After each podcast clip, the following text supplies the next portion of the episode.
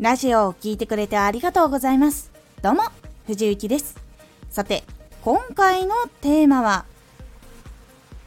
新規の人が入って定着しやすい工夫を途中から気になって来てくれたご新規さんっていうのは結構不安になったりとか楽しみ方とかがわからないところが多かったりするので安心して聞いてもらえるように工夫をすることが大事になります。このラジオでは毎日16時19時22時に声優だった経験を生かして初心者でも発信上級者になれる情報を発信しています。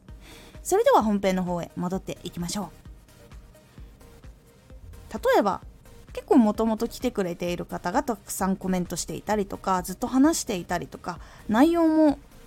よく聞いてくれている方たち向けになってしまうとやっぱりこう初めて来た人ってついつい疎外感を感じてしまってついていけないって感じてしまうと離脱してしまうということが実はあるからなんです。これは私も生配信見に行ったりした時とかも感じたことがあることなので実際にやっぱりそういう話しやすいのは分かったりするんですけどご新規さんも一緒に巻き込んだ方がいい配信とかを目指しているんだったらやっぱりこうご新規さん入ってきた時に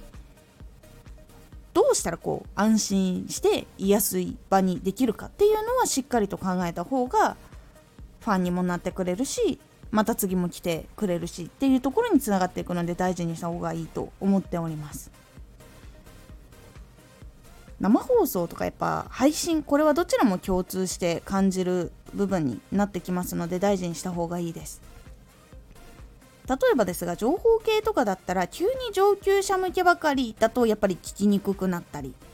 もともとその上級者だったらそのまま定着してくれやすいんですけど結構特に私のラジオとかは初心者向けっていう初心者っていう言葉とかが入ってたりとかすると上級者向けがバーってあったりするといや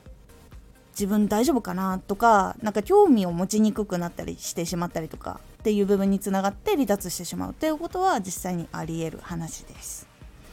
エンタメ系とかだったら例えば好きな歌とか好きなジャンルの話の回に来た。っていう時。でそれで好きになって次回も楽しみに待ってたら次回以降全然そのジャンルとかそういう歌とかが全然来ないってなったらやっぱり聞きにくくなってしまうっていうのが多かったりします。なので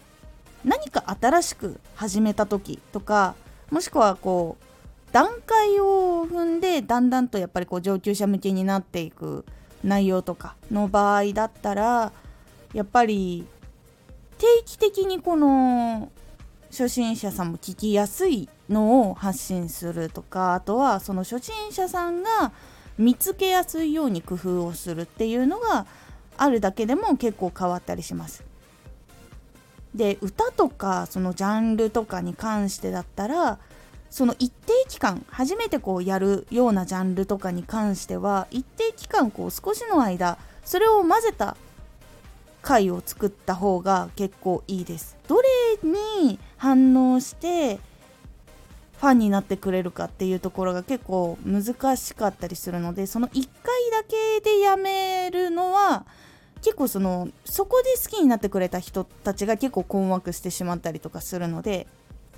ちょっとの期間だけやるかあとはしっかりとその説明をする。今回はこうこうこういうあれで普段はこういうことをやっています。それでもよければフォローしてくださいみたいな感じに説明を挟むかやっぱり一定の期間やるかっていうことをすることで安心して聞きやすくなったりとかじわじわとこう好きになってずっと聞き続けてくれるというところにつながったりとかしますので是非そのようにして新規さんも入ってくるで不安なこともあるしどうやって楽しむところかも分かんない場合どういう風にしたらいいかなっていうその自分のチャンネルなりでの工夫っていうのをしてみることだけでも結構ご新規さんの定着率っていうのは変わりますので是非やってみてください。今回のおすすめラジオ。本気で取り組んだからこそ知れた生き抜く力。本気で取り組んだからこそこうどうやってこう向き合っていけばいいのかとかどういうふうに技術は磨いた方がいいのか調べた方がいいのか考えたらいいのかっていうこととかを向き合えたことによってどういうふうにその力が生きていくのかっていう話をしております。このラジオでは毎日16時、19時、22時に声優だった経験を活かして初心者でも発信上級者になれる情報を発信していますのでフォローしてお待ちください。毎週2回火曜日と土曜日に藤雪から本気で発信するあなたに送るマッチョなプレミアムラジオを公開しています。有益な内容をしっかり発信するあなただからこそ収益化してほしい。ラジオ活動を中心に新しい広がりにつながっていってほしい。毎週2回火曜日と土曜日。ぜひお聞きください。ツイッターもやってます。ツイッターでは活動している中で気がついたことや役に立ったことをお伝えしています。ぜひこちらもチェックしてみてね。コメントやレター、いつもありがとうございます。では、また